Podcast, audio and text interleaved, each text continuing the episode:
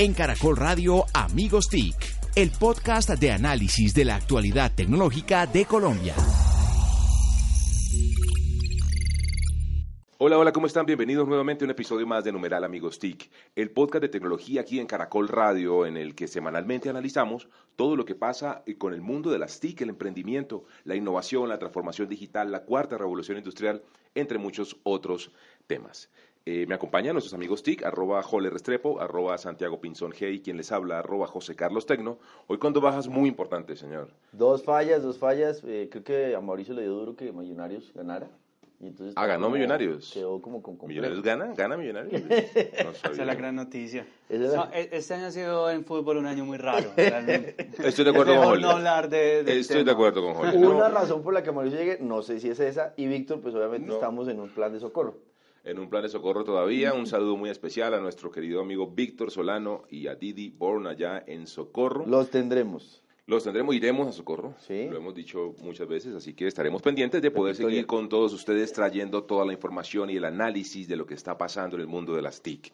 Eh, eh, mi querido Santiago, bueno, ya entró Plan Nacional de Desarrollo. Sí, se votó la primera ponencia, estamos todavía esperando el texto, fue como todo el mundo sabe un tema bastante exigente en la capacidad política de los diferentes orígenes del gobierno, Duro. de los diferentes partidos que están eh, enfilando baterías por sus elecciones regionales, inclusive algunos hablando de elecciones presidenciales, divisiones de regiones. Vamos a ver también esta semana, en el momento en que grabamos este eh, podcast, que ya eh, se va a retomar el proyecto de ley TIC. La, agenda legislativa una vez más se pone intensa porque, pues, como hablamos hace unos eh, episodios anteriores, pues ya estamos en ordinarias. Entonces ya viene la discusión normal del proyecto de ley, que tiene obviamente mucho interés para el país eh, pero también se está despertando, vuelve y juega las jugadas políticas para uno ver qué es personal y qué es el bien común. Sí, señor. Si la gente entendiera cuál es el bien común de Colombia, tendríamos más claridad frente a la agenda de este tema y otros pues tienen unos intereses particulares que entonces están generando bastantes dudas sobre su viabilidad. Eh, pues tenemos la expectativa, eso también coincide con otros proyectos de ley que se están dando, discusiones que estuvimos, por ejemplo, sobre eh, entrar a, mirar qué pasaría con las plataformas digitales y el régimen laboral en Colombia. Hoy salió una nota en el diario Portafolio, sí señor. un tema bastante interesante porque pues no solamente hay que ver la discusión sobre plataformas, sino para dónde va el trabajo del siglo XXI, qué implica ahora el trabajo virtual, no solamente mirar la coyuntura, Exactamente. porque pues, aquí yo creo que es importante mencionar, una cosa es un régimen especial, otra cosa es el principio de igualdad y una cosa es la economía del siglo XXI. Cuando uno tiene ese análisis integral puede ser problemas. Exactamente, porque lo que debe pasar es que la innovación propia de la economía colaborativa, de la economía digital, impacte a su ecosistema y encontremos modelos adicionales que, si bien, como dice Santiago, no busquemos una, eh, un tema paritario con lo que hay hoy en día en términos laborales, sino que exista una innovación alrededor de ello, porque ya hay modelos a nivel mundial. Uno ya encuentra eh, normatividades que, eh, por ejemplo, hay pólizas as you go, es decir, hay pólizas que protegen a un carro que transporta personas solo cuando se hace ese, ese servicio eh, esas son eh, alternativas y también existen otras alternativas de pago de parafiscales que van en esa misma línea y que podrían ser un camino para que explote definitivamente la economía colaborativa. Esperamos que el Centro para la Cuarta Revolución Industrial empiece Buen tema. rápido a, dar luces sobre este tipo de, de, problemáticas o mejor de oportunidades que nos presenta esta Cuarta Revolución Y de acá le hacemos un llamado ¿no? a nuestros amigos de Ruta N, Santiago, que queremos estar allá el 30 eh, acompañándolos en ese gran lanzamiento que va a darse en la ciudad de Medellín de este cuarto centro, eh, el cuarto centro de revolución, perdón, el centro de cuarta revolución industrial, señor. Se le pegó la lengua. Se me clavó la lengua. No, ahí, ahí lo que importa es ver que esto es para Latinoamérica. Entonces lo interesante de la discusión es desde Medellín empezar a generar una conversación estas tres tecnologías pero que pensemos en una regulación inteligente, en una capacidad de innovación que sea incentivada y no castigada y que sobre todo busque inclusión, porque detrás de esto es mejorar la calidad de vida de todas las personas. Bueno, usted ha hablado de 5G, ha hablado de regulación inteligente, ha hablado de diferentes temas y yo estoy viendo con muchísima esperanza lo que está pasando en la CRC, en la Comisión de Regulación de Comunicaciones, con una iniciativa muy interesante, no solamente de mantener este ritmo de agenda regulatoria afín a lo que está pasando en la transformación digital del país, sino en un factor bien interesante que yo desde que fui columnista en el tiempo, eh, Casa Editorial decía es que necesitamos desregularizar ese sector y creo que eso está pasando. ¿Quién es nuestro invitado, mi querido señor Santiago? Tenemos un abogado, un doctor en estudios sociales de la ciencia y la tecnología, que también es magíster en, en el sector. Ha sido director de, apropiación de TIC en MINTIC, jefe de innovación educativa del Ministerio de Educación. Sí, señor. Coordinador de innovación y creador de CENOVA en el SENA, en la Dirección General. Actualmente eh, ejerce como investigador y catedrático de del Centro de Tecnologías para la Academia de la Universidad de La Sabana, eso no lo sabía, y desempeña como comisionado y director ejecutivo de la Comisión de Regulación de Comunicaciones de Colombia. Nos acompaña Carlos Dugo. Señor Carlos Lugo, muy bienvenido aquí, Amigos TIC. Hombre, muy buenos días. Un saludo para ustedes, a todos quienes nos escuchan y nos seguirán escuchando. Y muy interesante todo. Usted es de la Unión Magdalena, del. Vea, yo, yo, fui, yo fui el junior. del junior yo, fui el junior en mi infancia. Yo fui el junior en mi infancia. Tenía gorra, camiseta. Y tiburón. Tiburón total. Después el Real Cartagena, ah. yo soy monteriano, eh, me crié muchos años en Cartagena, apareció el Real Cartagena de la nada, nos dio muy poquitas ilusiones y hasta ahí llegó. Bueno, yo estoy de acuerdo con Holles, es un podcast de tecnología, el fútbol no lo tenemos. Sí, sí, no. El fútbol hay sensibilidad, hay sensibilidad. Nacional de Santa Fe y tenemos uno de los peores torneos. De Búscalos. Bueno, Carlos, tenemos noticias muy interesantes y comentaba yo al comienzo eh, de la introducción eh, sobre el tema de la des regularización en la que está usted como líder hoy en día de la CRC eh, trabajando. ¿Qué está pasando ahí? Eh, eh, ¿Cómo estamos haciendo para que la regulación llegue hasta donde tiene que llegar, pero que también permita y habilite un desarrollo vigoroso del sector? Mire, ustedes mencionaba algo interesante y es el tema de la regulación inteligente, ¿no? y, ese, y el concepto de regulación inteligente, de mejora regulatoria, lleva muchísimos años. Eh, sin embargo, pues hace un corto tiempo la CRC tomó la decisión de, venga, vamos a aplicar en serio este, estos principios de mejora regulatoria. ¿Y eso qué conlleva? Lo primero es un tema de análisis de impacto regulatorio y es, antes de tomar una decisión, haga un estudio bien profundo, conozca muy bien el sector, trabaje con el sector obligatoriamente, publique paso a paso cada, cada, cada etapa del proceso regulatorio haga todas las consultas que sean necesarias, aplique una calculadora de criticidad para saber casi que prevenir cualquier impacto no esperado de la regulación y tomar al final, muchas veces la decisión debe, puede ser no regular. Oiga, el tema pueda que haya un problema, una problemática, pero es mejor seguir como estamos que tomar decisiones porque puede ser, puede ser peor. Ese es un tema. ¿Cierto? Análisis de impacto normativo. Ahí. Sí, señor. Pero hay un tema muy importante que es eh, el tema de simplificación regulatoria. Y la simplificación tiene que ver primero con una revisión constante, sistemática de las medidas que nosotros como reguladores vamos tomando el impacto que va teniendo, y esto se habla con algo que se llama evaluación de impacto, que este año tendré, tendrán noticias los colombianos de la evaluación de impacto de varios proyectos eh, que los, eh, hace tres años eh, decidió la CRC y que cada tres años hacemos evaluación ex post y la hacemos integral de varios temas, de varios frentes, para con base en eso, entonces, eliminar regulación, tomar decisiones. Entonces, el modelo de simplificación implica menos carga regulatoria, carga casi que solo la estrictamente necesaria, incorporar eh, el, avance digital, o sea, la digitalización hace parte también de, oiga, si hay temas que ya la digitalización nos permite. Ha avanzado mucho. Ha avanzado y hay carga regulatoria que está al margen de eso y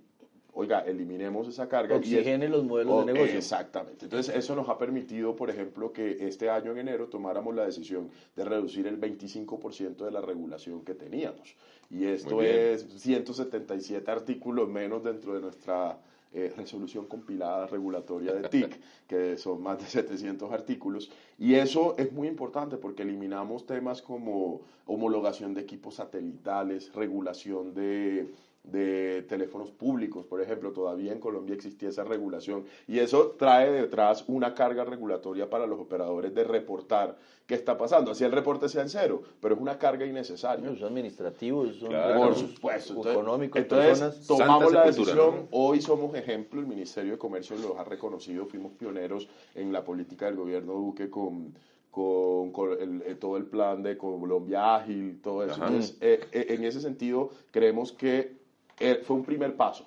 Desuso, actualización tecnológica, igual 25% menos de regulación. Muy bien. Pero junto con eso una hoja de ruta regulatoria. Y ahora, durante cuatro años, cada año por lo menos vamos a estar revisando tres o cuatro proyectos de cara a intervenirlo, reducir cargas, simplificar cargas y este año decidimos trabajar reportes de información, el régimen de reportes de información que hoy hace que los eh, operadores tengan que enviar muchos reportes, muchos Se quejan mucho de eso, ¿no? Se cargar, sí, y, el sistema no funciona y tenemos un sistema obsoleto. Y, se los cambian todo el tiempo eh, y les adicionan cosas. Entonces decidimos, vea, y si nosotros casi que pedimos el mínimo número de formatos posibles y por el contrario podemos eh, nos permiten conectarnos a sus páginas web o tener servidores conjuntos y, y, tener y compartir información ahí y sacar solo la información que necesitamos, por ejemplo el tema de tarifas, de, eh, de promociones, etcétera. Y los operadores han estado de acuerdo y han sido los que más han insistido en que este proyecto era importante. Muy bien. Y es uno de los proyectos. Pero también hurto de celulares. El régimen de hurto de celulares hemos tomado durante la historia de, del hurto de, de, la política contra el hurto de celulares han tomado más de han expedido más de 42 resoluciones en materia de medidas contra el hurto de celulares. Tema que además es claro que la política criminal es una cosa y la política de información en el sector TIC, que es lo que nos corresponde frente al hurto de celulares, es otra. Hay que, Y hay que decir ahí, Carlos, eh, que lo que se ha hecho desde lo tecnológico, las bases de datos, la integración de los operadores, la lista de emails, eh, la facilidad del ciudadano para poder denunciar en línea, todo lo que se ha podido y se ha debido hacer desde el sector y la orilla de la tecnología está hecho. ¿Qué pasa? Que se necesita que la política criminal que está en manos de la policía, de la fiscalía, de esas entidades de control y, de, seguridad ciudadana, actúen también y tomen su camino, porque este no es un problema del sector de las TIC, no es un problema del sector de telecomunicaciones, es un problema de seguridad ciudadana, es decir, de la policía. Y, de la rama judicial también, porque lo que sabemos es que eh, a uno le roban el celular, lo pueden incluso herir y al señor al otro día está en su casa. Entonces también es el tipo de cosas que, que pasan. Un tema que mencionaba y que es muy importante es ver que, se esté hablando de una agenda regulatoria, pero que en el fondo es una agenda desregulatoria. Que eso es entender que llegó una economía donde estamos diferentes actores del ecosistema y que la CRC tenga esa capacidad de darse cuenta de, bueno, vamos a simplificar por eficiencia, sobre todo para que haya más inversión, y ahí va, imagino que estaremos hablando, que eso genere también incentivos para que otros lleguen a Colombia y la competencia mejore. Así que, eh, redondeando el tema del, del hurto de celulares, Carlos, perdóname que te interrumpí, ¿se han emitido cuántas regulaciones? 42. 42. ¿Y entonces en qué estamos en este momento? Bueno, dentro de la hoja de ruta de simplificación regulatoria, eh, uno de los temas es vamos a revisar todo el régimen. Obviamente todas esas 42 resoluciones y decisiones que se han tomado ya están compiladas en una norma que es la 50-50, que compila todo lo, toda la regulación de la CRC. Entonces la idea es, venga, tomemos, veamos qué hace, qué puede hacer menos oneroso el proceso de eh, eh, la carga que tienen los operadores hoy cuando hay un hurto de celulares, eso es el reporte en bases de datos, el bloqueo de los teléfonos, eh, todo ese tema, el, el, reporte a la base de datos negativa internacional, todo, todo ese sistema tiene unos costos asociados que son bastante onerosos. Y, y como los delincuentes son muy creativos, cada que sale una regulación, pues sale la trampa para la regulación. Entonces, primero decíamos, oiga, tenemos los emails robados, pero ahora resulta que también están los emails duplicados, y entonces eso es una, un, problema adicional que tienen los operadores, porque pueda que un teléfono que tú compres, el teléfono es legal, pero el email no, no, no, lo es así. Alguien lo copió, entonces. alguien lo copió. Entonces, hay, hay muchísima creatividad delincuencial y en ese sentido la, carga cada vez por parte de, del sector TIC se hace más fuerte, sin embargo nosotros vemos los índices y el impacto de nuestras medidas ha sido positivo frente a que la información está disponible, frente a que el, el hurto de celulares es un tema oneroso también. El que compra un celular robado tiene que tener claro y qué bueno que los oyentes lo sepan que el teléfono se le va a bloquear y que desbloquearlo y que vuelva a vivir ese teléfono va a ser muy difícil. Sin embargo, sin embargo, el delincuente, por otro lado, los delincuentes siguen robando porque para ellos sí es beneficioso. Pero entonces no está creciendo el hurto de celulares.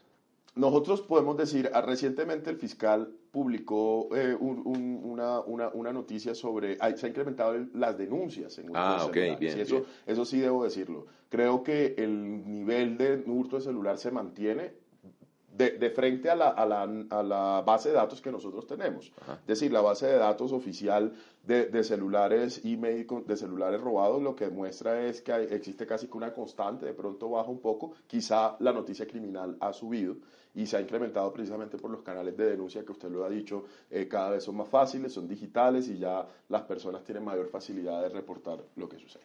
Entonces, entonces el robo, el número de robos se mantiene eh, constantes, ustedes lo saben por, por bases de datos. Sin embargo, la denuncia es la que la comenta, lo que es positivo, porque si los ciudadanos estamos denunciando, pues visibilizamos el, el, problema. Y pero tú dijiste algo, Jole, que es totalmente cierto y coincide con lo que ha dicho el fiscal general de la Nación. Mientras que los de la, la, la justicia y la ley lo que nos trae para este tipo de delitos, sean delitos escarcelables, que al día siguiente nuevamente, pues obviamente eh, lo que cuesta un teléfono móvil en el mercado hace que exista un incentivo perverso para los delincuentes eh, de seguir robando. Un tema hablando sobre, sobre celulares que, que, a todos nos importa, y ustedes hacen un ejercicio muy importante de la comisión, es las mediciones en la calidad de los servicios. Y está fresquito el informe de la semana pasada de cómo eso ha venido cambiando en términos de, de la muestra que puede ser del 2015 hasta el 2018 ¿Por qué no nos cuenta un poco quién está mejor? No hablando de equipos de fútbol, sino sí, es que yo creo, exacto, no, podemos hablar de regiones, no de marcas. Y, verlo en positivo, la verdad, porque es que todo el mundo toma este informe desde lo negativo. ¿Quién es el más malo? Y yo creo que no. Vea, yo le voy a decir y quiero empezar por ahí. para resaltar. Quiero, quiero empezar por ahí antes de entrar en el detalle y es que lo principal o el principal impacto que ha tenido de esta medición desde el 2015 es que eh, los operadores cada año son mejores. Sí, señor. Le sirve no claro, una multa, siempre lo hemos dicho al interior de la CRC, una multa, una sanción, pues sí, se paga, se contabiliza, pero, pero la reputación, el saber que mis datos están expuestos a, a, al usuario, que el usuario puede decidir y ver la información clara, es un mejor incentivo para que el operador cada vez sea mejor, invierta más en infraestructura, haga más despliegue tanto en redes móviles como en redes fijas, como en fibra óptica. Entonces, ese es al final el objetivo. Entonces, no hay mejor mecanismo de regulación que la información. Que Mercado, de competencia. Exacto. entonces, que, ahora sí hablemos... Con lo anterior, porque acá siempre vamos a celebrar que se regularice.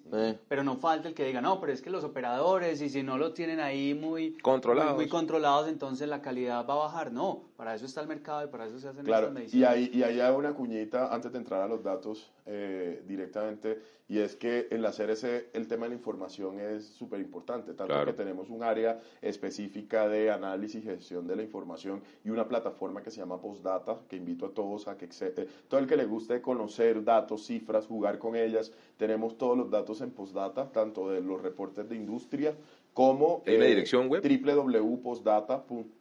www.postdata.gov.co www.postdata con una T al después ahí, post. P O S T data.gov.com. O sea, eso es Open Data. Open Data real, ahí están todos los y, y la idea es que en esa plataforma todos los datos que soportan nuestras decisiones eh, regulatorias, sea de regular o de, regular, eh. van a estar ahí, van a estar ahí y el usuario puede descargarlo, puede comparar, eh, los académicos pueden hacer uso de esa información, Bueno, sobre resultados. Entonces, quién es el más malo. No, pues, hablemos, hablemos qué medimos en la primera pregunta. Nosotros medimos servicios fijos y, móviles, ¿cierto? En fijo, pues medimos internet fijo. Sí. y en móviles medimos internet móvil y también voz, ¿cierto?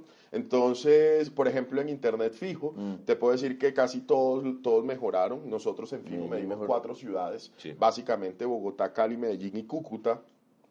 El que tuvo una mejoría en promedio, siendo todavía, teniendo una brecha de mejora impresionante, y ahora les cuento por qué, eh, es Medellín. Medellín fue el que más creció, porque hace dos años estaba en un promedio de 4 megas, 4 megas de velocidad promedio, eh, promedio eh, eh, en descarga. eso es internet fijo. Internet fijo. Y subió a 7,5. Muy bien. Entonces creció en un 59%. Sin embargo, Bogotá sigue teniendo el mejor servicio fijo en, velocidad, en cuanto a velocidad de descarga, porque tiene un 7,9 de promedio.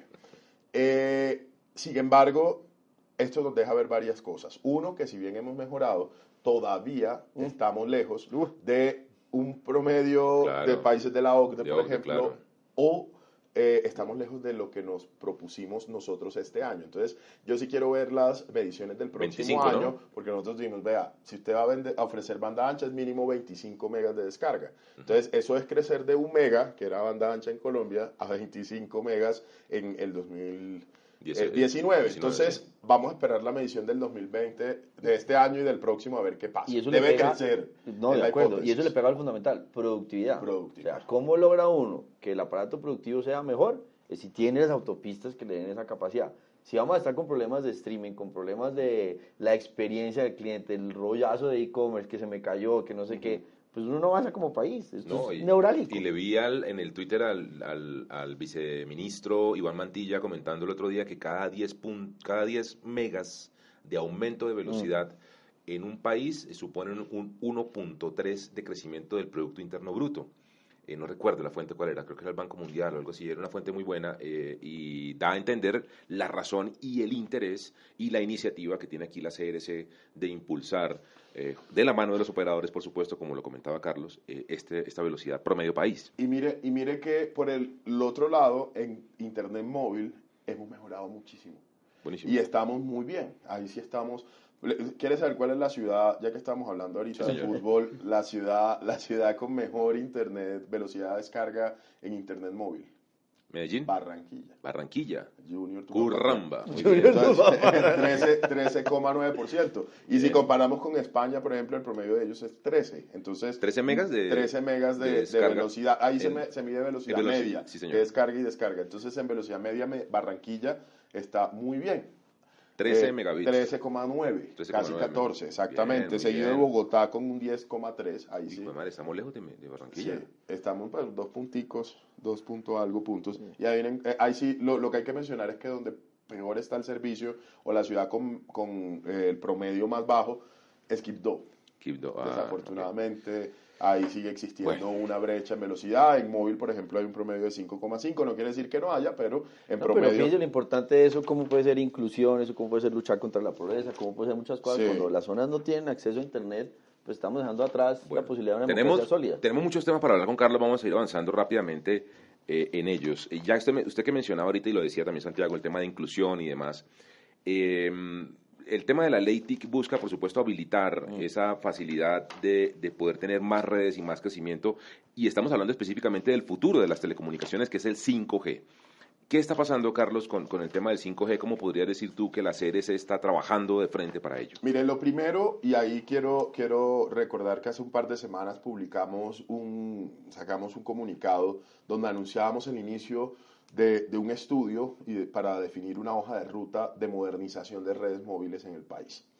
Eh, la gente lo ha interpretado solamente por el lado de la 2G. no es una hoja de ruta para apagar 2G. Pueda que 2G sea, eh, apagar 2G pueda ser uno de los elementos que hagan parte de esa hoja de ruta de modernización. Pero esa modernización es precisamente pensar de manera integral cómo podemos hacer una migración hacia redes de, eh, de, última generación, redes más rápidas y que ahí, como lo decía Santiago, son súper importantes para la productividad, porque yo creo que el, el, más allá del ocio y el entretenimiento, y esto es algo que yo siempre digo, no es solo tener 5G para tener una giga de velocidad y para poder ver los partidos de fútbol con las cámaras 3D, como si esto... No, eso es ocio y entretenimiento. Realmente creo que el factor diferencial en la productividad de los países al futuro está en 5G eh, eh, o, o, en la tecnología que se cree después de 5G. Es el tema de productividad y va a estar el valor. Entonces, para redondear el punto ahí, entonces es la idea es ¿Cómo vamos a tomar esos espectros, esas vías que hoy en día están ocupadas por el estándar de 2G, que es un estándar que ya está en desuso, que solamente funciona principalmente para, voz, que, que podría la voz está cayendo. Y la voz casi no se usa. Y que la tecnología podría permitir que, que, y estamos hace años hablando de voz sobre LTE mm. y, todavía el volte no, no, no se ha terminado de, mm. no se ha desarrollado en el país. Y, y, y, podría hacerse porque la tecnología ya permite poder prestar voz y, datos. Y desde la ANE me hicieron el otro día un, un comentario muy válido también, una, una, me enseñaron además, eh, me dijeron que no es que vayamos a tener más espectro para más operadores, sino que los que tienen ese espectro, hoy en día de 2G, que lo usan con 2G, lo puedan usar con otro tipo de plataformas más Exacto. Pero para ellos mismos, ¿no? Mm. Entonces, ahí viene, ahí viene, ahí viene un tema, un tema interesante. Entonces, la hoja de ruta de modernización trae en primer lugar, a diagnosticar claramente cómo está el tema de usuarios y de despliegue de redes. ¿Cuántos usuarios tiene 2G? Y, y, y, además, ¿qué compromiso? Aquí, aquí en, este, en este proyecto quiero decir que casi que es una iniciativa de corregulación. ¿Qué es corregulación? Esta ha sido no solo una iniciativa de la CRC, esto es una iniciativa que hicimos con los operadores, con los gremios de operadores, que nos sentamos y dijeron, oiga, sí, no, sí necesitamos repensar ¿Por qué? Porque detrás de esto está, si yo voy a incentivar eh, el despliegue de nuevas, de nuevas redes, ¿cierto? Sí. Tengo que desincentivar otras. No puedo generar gasto eh, porque para un operador mantener 2G, 3G, 4G y cuando llegue 5G eh, se hace demasiado costoso. Entonces hay que entrar desde el punto de vista regulatorio a mirar la carga en materia de usuarios, de calidad, para poder, para poder incentivar ese reemplazo de redes a largo plazo. Entonces, eh, ese proyecto de migración, que es lo que estamos haciendo, analizando una hoja de ruta, va a contemplar varios elementos. Uno, diagnosticar claramente cómo reemplazar 2G. Si 2G definitivamente la solución es apagar el switch off mm. o si para temas como servicios de machine to machine, e Internet de las cosas, eso no es necesario. Pero eso no lo va a definir la CRC. Eso lo tiene que definir el operador, saber si le es rentable eh, seguir manteniendo esa red para uno u otro servicio. Pero eso se identifica a través de toda la metodología de impacto regulatorio eh, y, a través del incentivo que genera la CRC. Pero hay que mirar otras cosas, despliegue de infraestructura. Y yo quiero aprovechar el espacio para mm. mencionar eso. Todavía los entes territoriales eh, no han ah, sido suficientemente conscientes en, su, en su totalidad de que deben eliminarse las barreras de infraestructura. Todavía hay municipios en el país que sus planes de ordenamiento territorial eh, prohíben la instalación de infraestructura de telecomunicaciones dentro de las ciudades.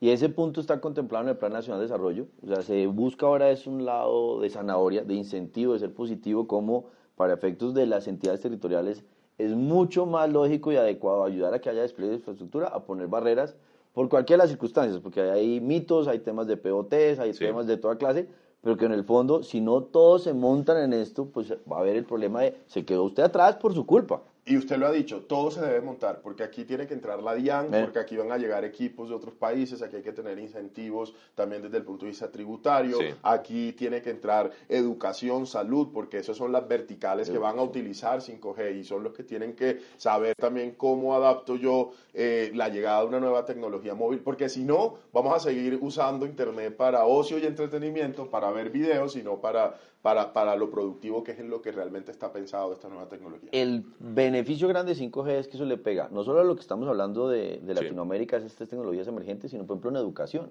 Mm. Lo que uno podría hacer en realidad virtual, realidad aumentada para formar otro tipo de capacidades de los niños y las siguientes generaciones, Solo con 5G realmente estamos igualando las capacidades. Muy bien. Ahora hablemos eh, rápidamente, Carlos, del el estudio que ustedes van a liberar este mes mm. de abril sobre OTTs. Ustedes han venido analizando cómo se consumen, se apropian ese tipo de tecnologías. OTTs, para que ustedes tengan en claro, estamos hablando de los eh, Netflix, de los Claro Video, de los eh, Amazon eh, TV, de ese tipo de plataformas que nos ofrecen contenido de entretenimiento y que están compitiendo con la televisión. ¿Cómo, está el país al respecto? Mire, voy a dar, se los voy a soltar en primicia y es todavía, y, para y, quiero hacer una claridad primero, para las series es muy importante entender en el sector comunicaciones qué está pasando con las OTTs versus los servicios tradicionales de comunicaciones. ¿Por qué? Porque en servicios como voz, como mensajería y como televisión, hoy tenemos una coexistencia de servicios tradicionales que se prestan a través de las redes de comunicación tradicional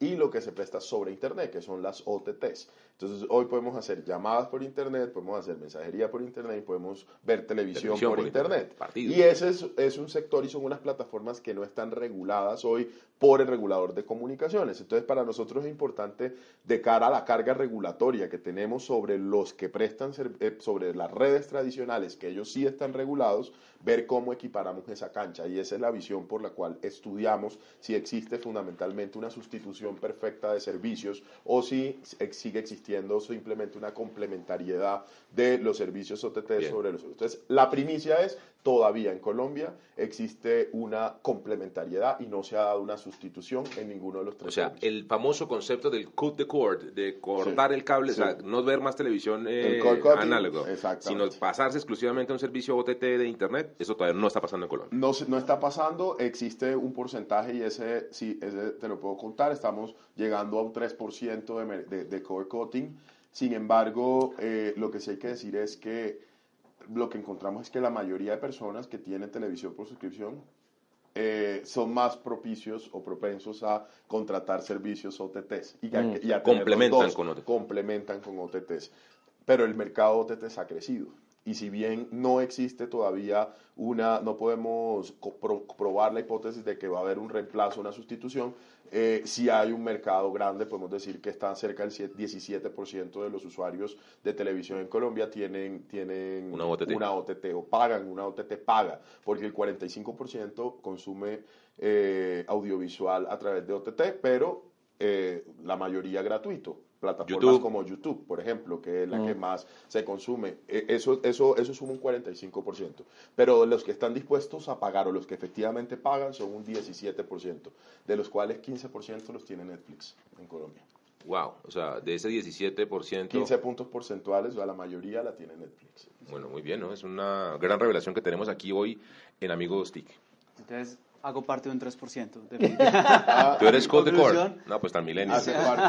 ¿Cómo le decimos? No, no, solo, no, solo, no es que yo sea milenio, sino que tengo una niña de tres años y medio y un año, y ellos, ellos, es que no entienden que hay otra televisión. Yo, yo también debo confesar, yo también hago parte del 3%. ¿eso para qué? Yo también hago parte del 3%, lo confieso. Yo no tengo servicio de televisión en mi casa, salvo la TDT, que pues, para efectos prácticos se usa en ciertos momentos específicos, sobre todo para ver los grandes canales de públicos que tiene este país que tienen un contenido espectacular valga la cuña, em, porque definitivamente la oferta es muy amplia, es muy variada. Entonces uno puede ver contenido gratuito en, YouTube, puede ver contenido pago en alguna otra de estas plataformas, no mencionemos ninguna.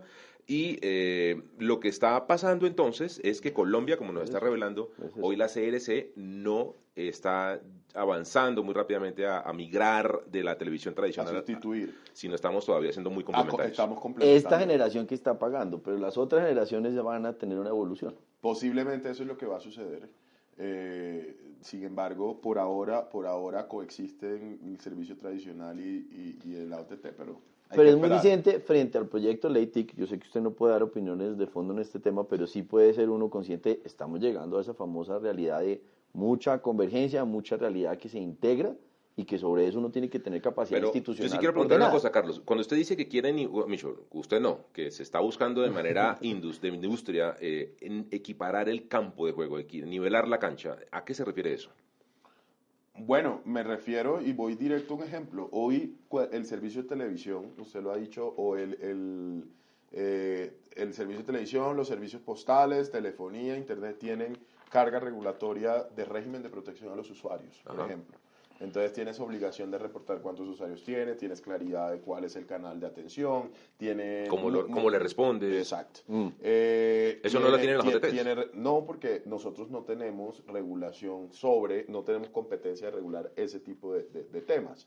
Entonces, por supuesto, un operador tradicional tiene la carga de calidad, cómo presto, cómo, cómo y ese es otro gran debate, ¿no? Sobre una convergencia mucho más grande a simplemente televisión y, y lo demás. Pero eso es otra discusión. La, eh, eh, lo que quiero significar es que, por lo menos para nosotros, eh, poder, con base en nuestras competencias, intervenir y equilibrar la cancha, tenemos que estudiar y entender qué está pasando con los otros. Posiblemente no van a necesitar regulación porque van a poder autorregularse y seguramente lo que sucede es que hacen uso de buenas prácticas que, que han venido implementando eh, los regímenes de calidad y de protección a usuario de eh, los operadores tradicionales. Pero eso hay que monitorearlo, eso hay y además, estos operadores eh, tradicionales, los que le llegan a su casa, con, le ofrecen su, televisión, con tantos Te envían la factura con unas condiciones que dijo la CRC, con un tipo de letra donde quede clarísimo que, eh, cuáles son mis derechos y cuáles son mis deberes. Además ponen dinero en el fondo de televisión también, ¿no? Ponen dinero ahí en el, en Por supuesto, son los que financian la televisión contribución y financian la televisión Bueno, entonces, oiga, ¿cómo hiciéramos para tener un regulador único, Santiago? Pues hay un tema muy importante. voten, voten, voten, voten a favor, voten. Porque así nos protegemos todos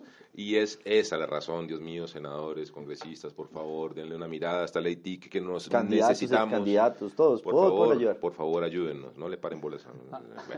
Ah, hablamos de unas eh, marcas de, eh, y no hablamos de ser, eh, RTBC Play, casi no Sí, señor. Play.